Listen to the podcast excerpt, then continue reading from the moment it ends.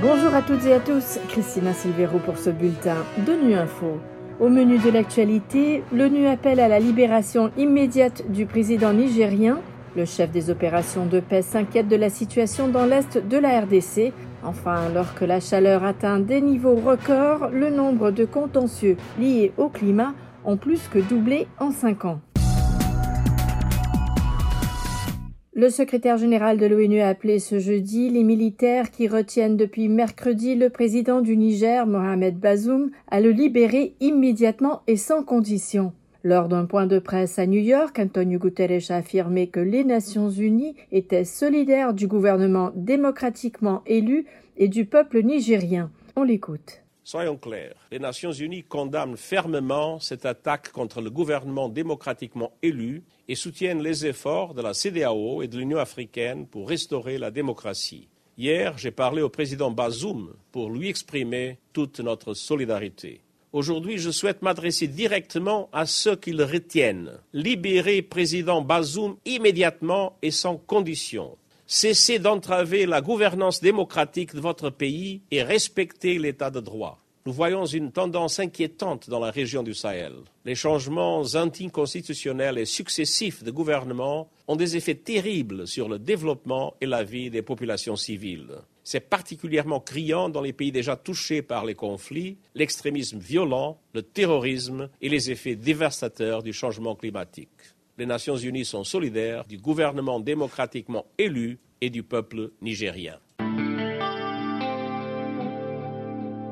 La situation dans l'Est de la République démocratique du Congo est très préoccupante, avec de la violence contre les populations qui s'est aggravée dans certaines zones, notamment en Ituri et dans le nord du Nord Kivu. Dans un entretien accordé à ONU Info, le chef des opérations de la paix, Jean-Pierre Lacroix, explique que la réponse à ces défis n'est pas que sécuritaire, mais qu'elle est d'abord politique. Alors que faire pour répondre à ces défis?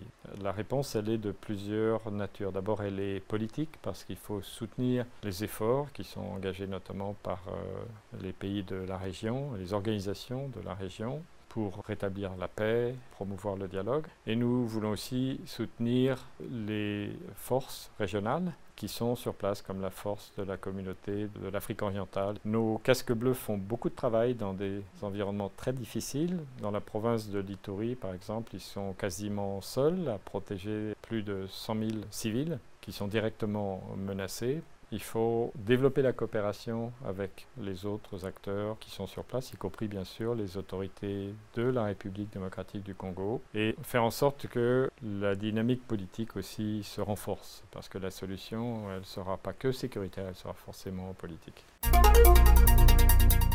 Alors que l'Organisation météorologique mondiale indique que le mois de juillet sera probablement le mois le plus chaud jamais enregistré et que le secrétaire général de l'ONU a exhorté tous les pays à réagir et protéger leur population de la chaleur accablante, des inondations mortelles, des sécheresses et des incendies qui en résultent, le Programme des Nations Unies pour l'environnement signale dans un rapport publié ce jeudi que les contentieux liés au climat ont plus que doublé en cinq ans. Ces contentieux constituent désormais un outil essentiel pour assurer la justice, comme le précise Andrew David Rain, chef de l'unité des frontières en droit de l'environnement au programme de l'environnement de l'ONU.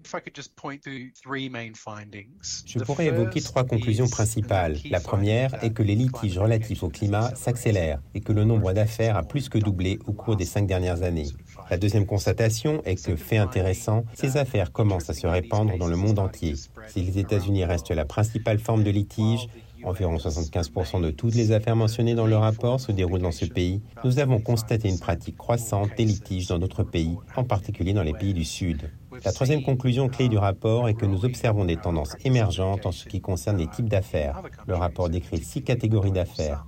Premièrement, les droits de l'homme sont en train de devenir la base des litiges. Deuxièmement, nous assistons à une accélération du nombre d'affaires concernant les entreprises. Historiquement, la plupart des affaires étaient dirigées contre les gouvernements, mais nous constatons aujourd'hui une évolution vers des affaires dirigées contre des entreprises qui cherchent à établir leurs responsabilités dans les dommages climatiques ou à les orienter dans une direction particulière en matière de stratégie ou de divulgation d'informations sur le climat. Voilà, fin de ce bulletin de Nu Info. Merci de votre fidélité. À bientôt.